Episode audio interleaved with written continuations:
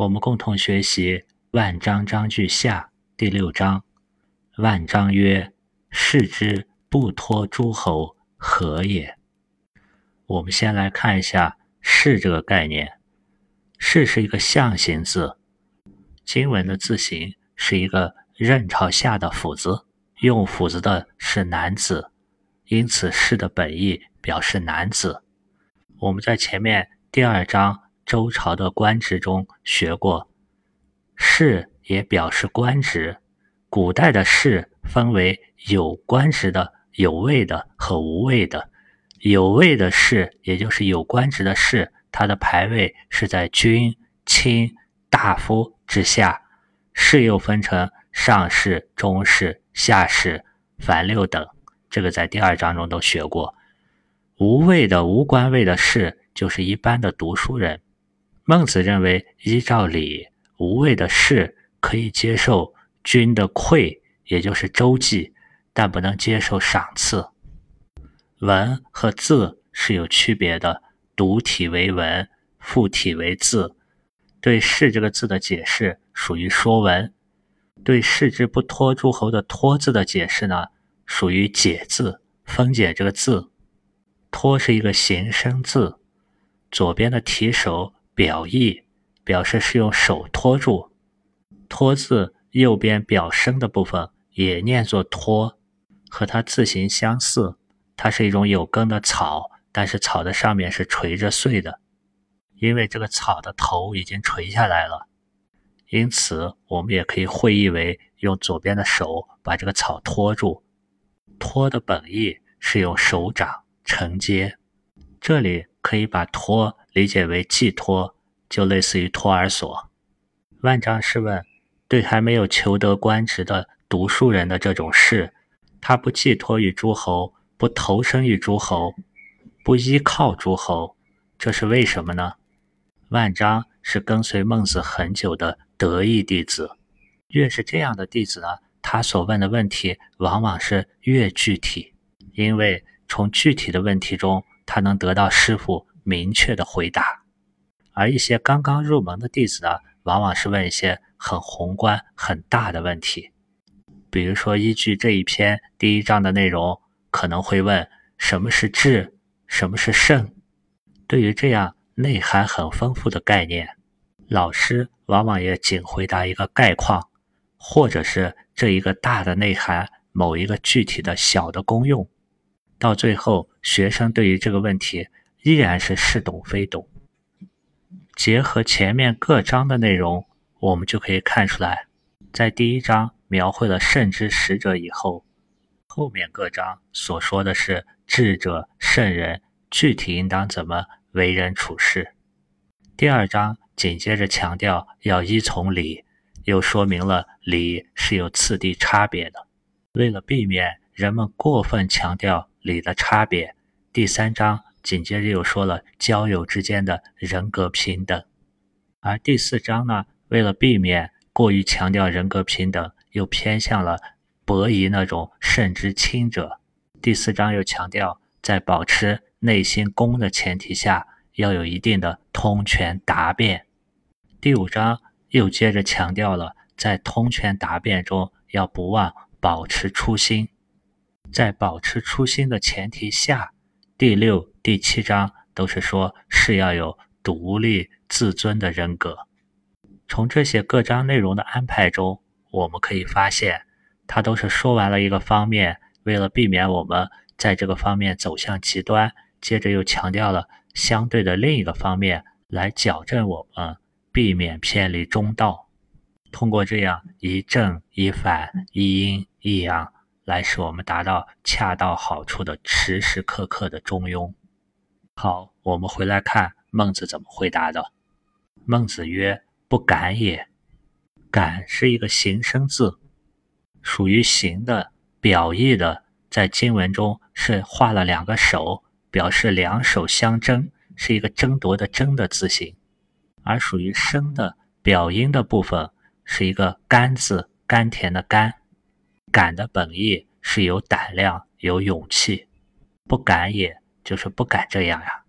他接着进一步说明：诸侯失国，而后托于诸侯，礼也。有的诸侯因为种种原因失去了自己的封国，这些诸侯呢就出奔到邻国的诸侯那里，施之于邻国的诸侯，由邻国的诸侯供养他们。这种诸侯也称为祭公，寄托的祭，王公的公，或者称为御公，公寓的御，王公的公。因为这些寄人篱下的诸侯们也是有爵位的，他们被别的诸侯供养呢，因此也是符合礼的。爵位也可以理解为先祖做出了很大的贡献，种下了一个因，而他的后人呢，因此能得到爵位的俸禄，接受这个果。相对这些诸侯而言，士之托于诸侯，非礼也。我们要注意这里的士。指的是那些没有官位还是读书人的士，因为这种士以及他们的祖上还没有对社会、对这个国家做出贡献，因此他们这种士如果寄托于诸侯求食是不合理智的。这里面仅仅说了诸侯，并没有说到士之不托于天子，它也隐隐含有一种意思，可能是暗指只有天子是正统的。是天下读书人该去效力的地方。只有不断的鼓励那些读过书、有能力的士去投靠天子，才能改变周天子示威的现状。这也是周礼对于周天子这种政治制度的一种稳固作用。但现在呢，明显已经礼崩乐坏了。士往往难免不托于诸侯、公侯或者国君了。万章曰：“万章接着问，君馈之速，则受之乎？君这个字的字形是一个人手拿着权杖去指挥，同时口里发出命令。这里可以理解为君主。馈这个字在前面出现过，一个贵，一个食，可以理解为用比较好的食物送人，赠与人。粟这个字的甲骨文。”中间画的是一棵已经成熟的谷类植物，周围撒了一圈的谷粒。粟可以泛指粮食。这里万章是问君主如果馈送粮食给这些士，他们应该接受吗？这里面“则受之”的“则”是依照、遵循的意思，我们可以理解为“则礼”，依照礼，他应该接受吗？孟子很肯定的回答：“受之。”万章追问：“受之何意也？”这种追问也是类似于万章、颜回这些好同学的一个特点。他们会从一个具体问题开始，不停的冲泪致敬，直到把这些问题背后的那个理了然于胸。万章这里是问这些士接受这些馈送的粮食，他们是什么道理呢？孟子曰。君之于盟也，故周之。盟这个字是一个会意字，我们可以看到一个王加一个民，民是指奴隶、俘虏这些没有社会地位的底层的老百姓，王呢表示他逃离故乡，合起来本意就是外来的人民。我们再看一下“故周之”的这个“故”字，“故”是一个形声字，周围一圈口。表意表示像城郭一样是四周合围的，中间的谷表深，固的本意就是如同城郭一样坚固。这里的固呢，我们可以理解为国君对于流亡到他这里的老百姓，本来就应当坚定的去怎么样呢？周济他们。这里的固就强调了一种本来应当应该坚定的去做。遵守着这个原则，这些意思，为什么呢？直到现在，不让人在你跟前饿死，也是一个社会救济、公益、公德应当做的事情。我们也叫它人道主义。周在这里可以理解为周济、救济，因为周这个字的字形在甲骨文中画的就是田里密密麻麻的长满了庄稼，后来下面加了一个口。引申为说话要周密慎重，它的字形中就包含有国君这一方庄稼粮食很多的信息，因此应当去救济那些没有口粮的逃难来的人。张这时候看出来了两者之间的差别，他问：“周之则受，次之则不受，何也？”从字面上，这是问周记就接受，赐予东西就不接受，为什么？从字的内涵上，我们可以看出，周是代表给口粮，而前面所说的接受的军馈之粟，也是指粮食，因为馈这个形声字。表意的也是左边的粮食，表示这是食物。馈字右边的贵，表音也有用手把东西给别人的意思，属于粮食性质的，让人能吃上饭，确保生存的，可以接受。次这个字我们前面分析过，它左边的贝代表是财物或者货物，右边的义表示转移了主权。次就代表是在最低的生存保障之外。所给予的额外的财货，这些就不能接受了，因为你作为来投靠的人，也没有官职，也没有做出贡献，无功不受禄。君子应该先难后获，先做出事情，再考虑收获。结合前文公孙丑章句下的第三章，孟子在齐国对于齐王赠的百金而不受。也是这个原因，因为那是一种赐，而在宋国接受了七十斤，在薛国接受了五十斤，那是属于周济的范围，以及为了生存武装保卫自己，我们也要适当变通，不能固执地说粮食才接受，别的都不接受，而要把握其中的原则。孟子的回答是不敢也，敢这个字我们分析过。是用手去争夺比较好的东西，但是内在的那个礼义告诉你不能这么做呢，就需要不敢也。孟子在这里没有像上一个不敢也一样进一步解释，万章呢就穷追不舍，曰：“敢问其不敢何也？”何也可以理解为为什么？何这个字我们也分析过，是一个人挑着担子。何字右边的可呢，又是唱歌的歌这个字的本意。那么何也就有你所说的不敢，它承载的道理是什么呢？它所体现内在的通达又是什么呢？和这个字就传递出这样一些信息。孟子曰：“报官积拓者，皆有常职以食于上；无常职而次于上者，以为不公也。”报官积拓，这里又出现了。我们在上一课分析过，报官积拓呢，是一些辞尊居卑、慈富居贫来修炼磨砺自己的人。我们要注意，尊和卑不一定就代表好和坏、贵和贱。所谓天尊地卑，尊也有很远的含义，而卑呢是地上的万物，它离我们很近，卑也有很近的含义。报官呢，就可以观察很近的眼前人、身边事；积拓可以磨练自己安于贫贱，又去服务他人。这些都属于有日常的职位工作，以可以理解为凭借以此来接受上面给予的供养俸禄。无常职代表没有固定的工作职务。而次于上者，而接受上面的赏赐，以可以理解为人们判断，人们认为凭借这样，为可以理解为这样去做干是不公的，因为前面孟子说过“交际核心，公也”。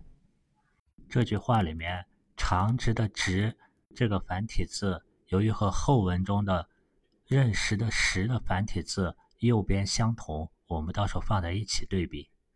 万章接着追问：“君馈之，则受之；不食，可长计乎？”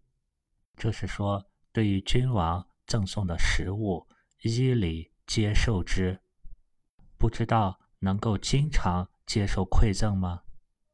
我们先来说一下“不食”的“食”，也就是认识的“识”，这个字的繁体字，它的左边是个言，右边部分念作直，是个声音的音加宾格的格。这和我们上一句所学的无常值的值，也就是职位的职的繁体字右边是相同的。它们共同右边的这个值字呢，音代表语音，格代表刻记，两个加起来就表示使人知道含义。如果把左边加一个言语的言，就是认识的识字。识是一个形声字，左形右声，右边也兼有表意的功能。用言语使人知道含义，可以引申为知道的意思。因此，认识的识、知识的识，本意是知道。而如果把一个音、一个葛，这个识字的左边加上一个耳朵旁。就是繁体字“职位”的“职”，耳朵代表听闻的“闻”，闻我们说过是听并且记住，合起来就表示记下来听闻到的，使人知道含义的那些信息。在《说文解字》中，把“职位”的“职”这个字训作“记微”，“记”是记住的“记”，“微”是微小的“微”，它的意思就是记住细微的事物，又指掌管。用作名词的时候，指所掌管的职事、分内当做的事，就是职业的意思。此外，一个音加一个格，就是“职”这个字的意思。除了使人知道含义，也有集中的意思。要记住事物名称或者经过，必须要将事物集中分类，才能识别记住。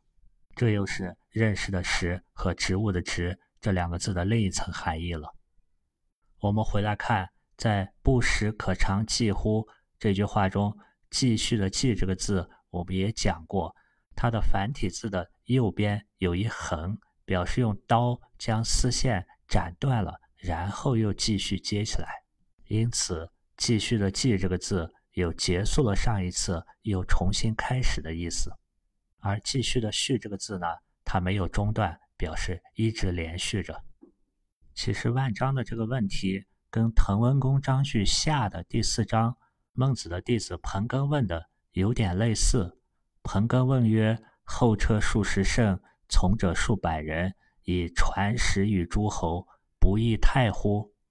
传食也是在一个地方接受了这个地方诸侯赠送的食物以后，又去另一个地方接受另一家诸侯赠送的食物，这也是一种。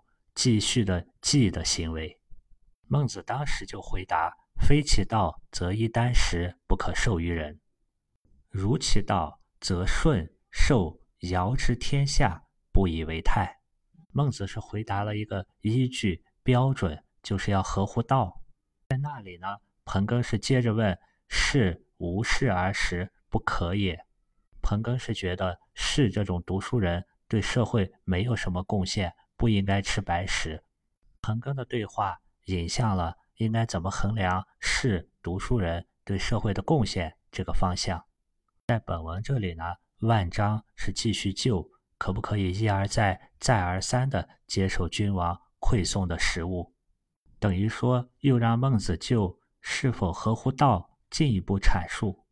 孟子是列举了个历史记录来说明这个道理。从这里也可以看出来。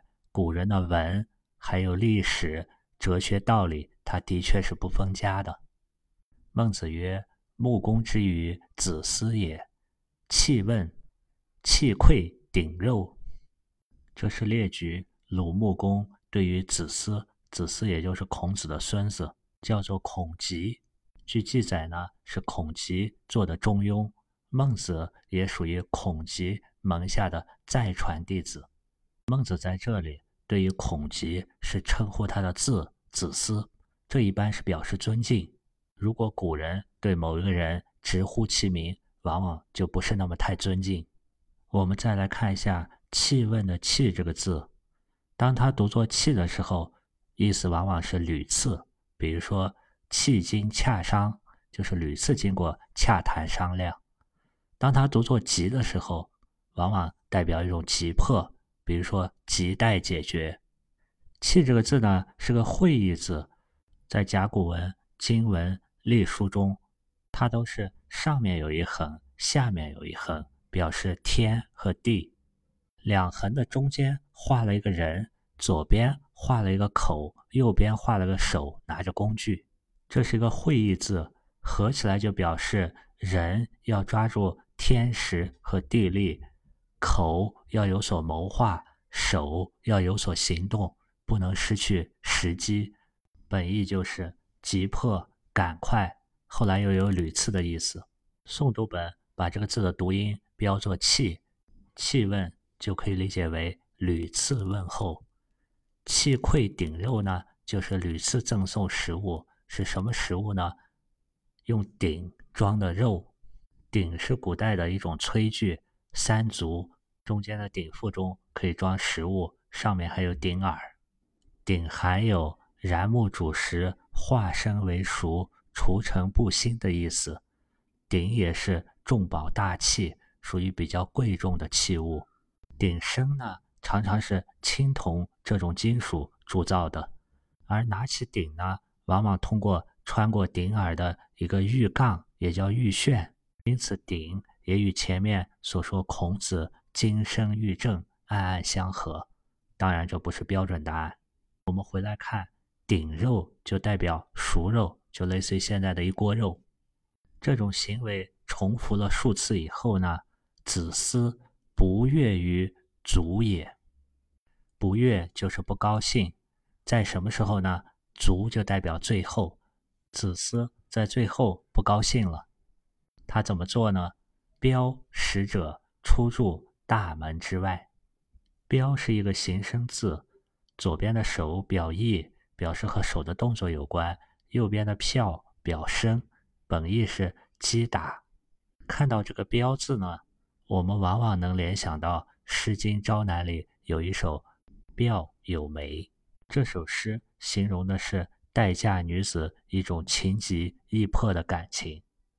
子思在这里可不太像情急意迫的待嫁女子，也没有对鲁穆公的馈赠感激涕零。反而是直接把鲁穆公派来的使者赶出了大门之外。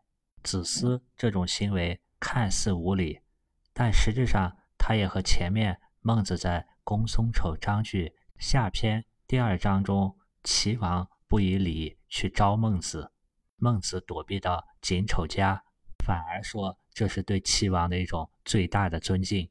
这两个行为内在的道理都是一致的。如果子思，表使者出住大门之后，把大门一关，就会显得非常无礼。子思接着呢，北面棘首，再拜而不受。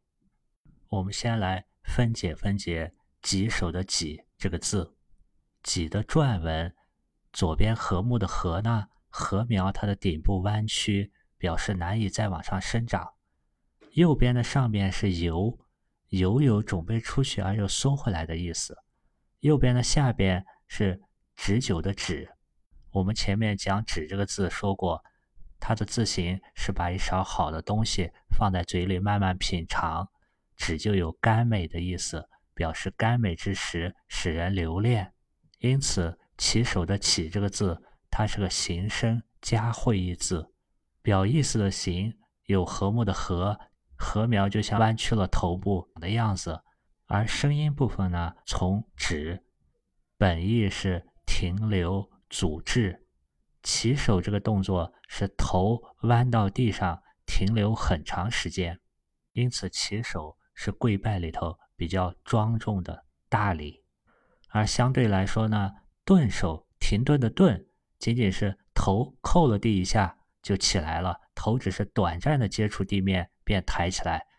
顿首经常是地位相等或者平辈之间所用的一种一般性礼节。再次跪拜而不接受馈赠的顶肉，再拜我们可以理解为他是朝着北边鲁穆公的位置稽首了两次。第一次表示感激前面的馈赠，第二次表示我再不接受后面的了。再拜我们也可以猜测为前面使者来他已经拜过了。这一次的北边稽首是再次稽首。子思说：“今而后知君之犬马畜己。我从今天才领悟到，君王您是把我孔吉当做犬马一样来蓄养、圈养。蓄养的“蓄”这个字，当发“蓄”的时候，它是动词性蓄养的功用；当它读音为“畜”的时候，表示名词性的牲畜。这个我们在前面也提过。盖自食，台无愧也。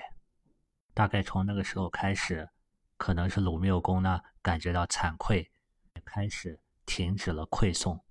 台无愧也的这个“台”字呢，从字形上分析，下面表示至，就是到达那个地方；上面的字形是一个高土台子，到达了那个台子上，就代表止于此了。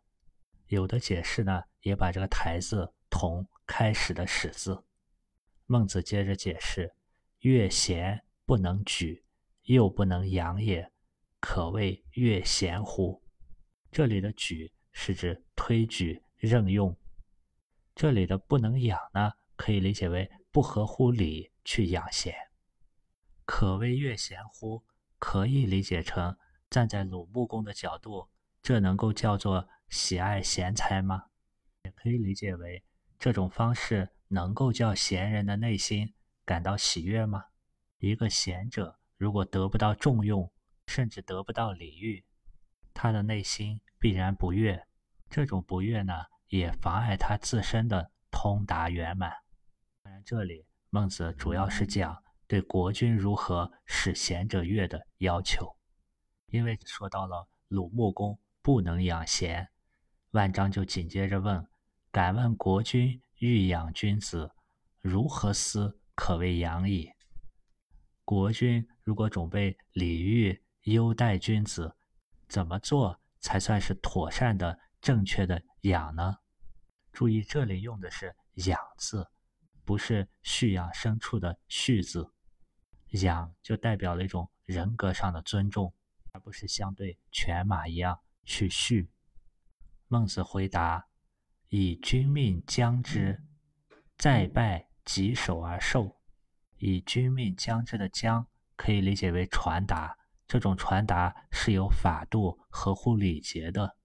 就像“将”这个字的字形，用手把肉合适的摆在木板上，用国君的命令，合乎礼节的馈赠。再拜的这个“再一次”的“再”字，是个很形象的会意字。甲骨文呢？是画了一个二，中间画了一条竖着的鱼，就表示两次或者第二次。洗手再拜以后，就接受馈赠。其后领人祭粟，袍人祭肉，不以君命将之。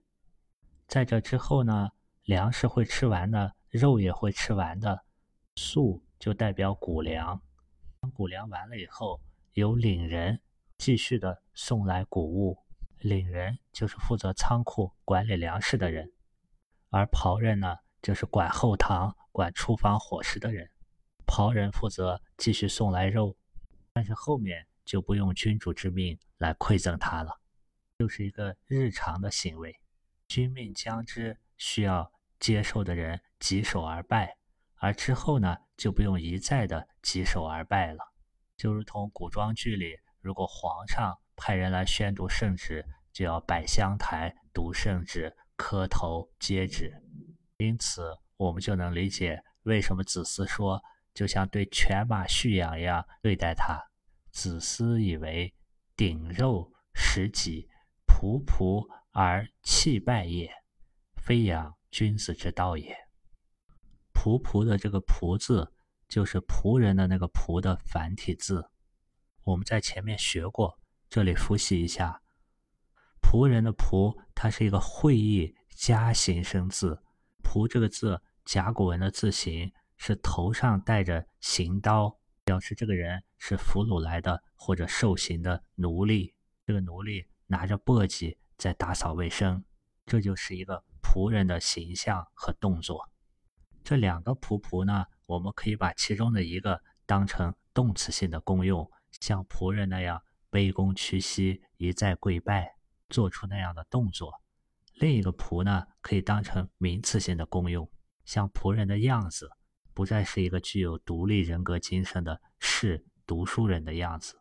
子思认为，让他每次一再的棘手拜谢，像养奴隶一样，培养的是奴性，不是奉养供养君子的方式。读到这里，我们不由感慨：孟子他彰显了文人、读书人的那种独立之人格、独立之精神。后世的孔门人呢，也有这样评价，说孔子是赋予了儒家的精神。而孟子呢，是赋予儒家的筋骨。孟子接着举了个正面的例子：尧之于舜也，使其子九男侍之，二女女焉。尧帝当时对待舜的时候呢，派他的孩子中的九个男孩子去侍奉舜，听从舜的安排，而两个女儿呢，嫁给了舜。二女女之的第二个女就是嫁的意思。古人的子既包括男孩子，也包括女孩子。另外呢，百官牛羊仓廪备，以养舜于犬母之中，给舜足够的人财物，重用舜，让舜能够在犬母之中大展拳脚，发挥作用。后举而加诸上位，后来又不断的提升他，让他担任更高的职位，故曰。王公之尊贤者也，所以说尧这样做才是王公尊贤的榜样。在前面我们说过，学习经典简洁的大道就是多读经典的原文，慢慢的体味它中间的每一个字。我们可以列举这一章的几个例子，在第六章的前半部分，万章问：“受之何意也？”孟子曰。君之与盟也，故周之。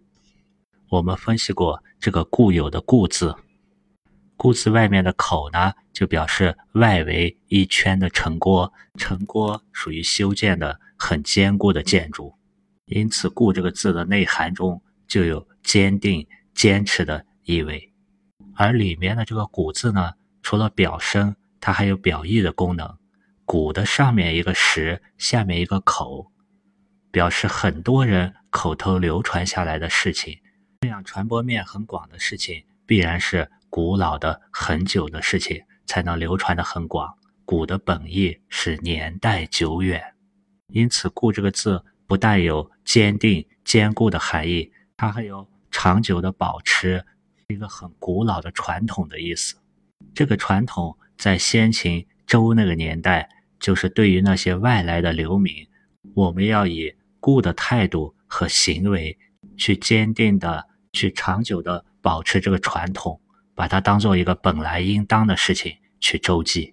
可能也正是因为周朝的礼法制度中有很多类似的、闪耀着人性、人道主义光辉的规定和习俗，才能让周朝成为我们已知朝代中最长的一个朝代。据记录呢，周朝总共传了三十二代。有三十七个王，时间达到七百九十年，西周将近三百年，东周大概有五百多年，而后来两千多年中，秦汉唐宋元明清维持的比较长的，也就是两百五十年左右。另外，我们还说过，读古文要善于对比。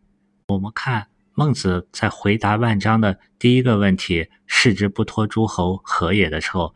孟子除了说不敢也，紧接着解释了原因，因为这个问题属于常识性的，应该了解的知识点类的问题。而之后到了万章问：“周之则受，次之则不受，何也？”孟子仅仅是回答了“不敢也”，并没有接着解释，因为这个问题是需要启动我们内在的良知、良能去进行道德判断的问题。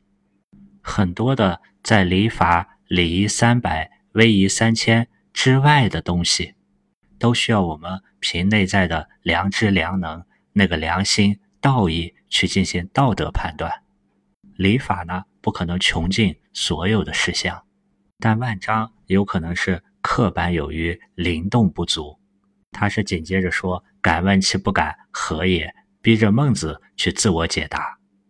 而我们反观《论语》。孔子的那些弟子，在《论语》的学而篇中，子贡曾经问：“贫而无谄，富而无骄，何如？”孔子说：“可也，未若贫而乐，富而好礼者也。”子贡马上能发挥诗云：“如切如磋，如琢如磨，其斯之谓也。”说的是不是道理？也是这个道理呀。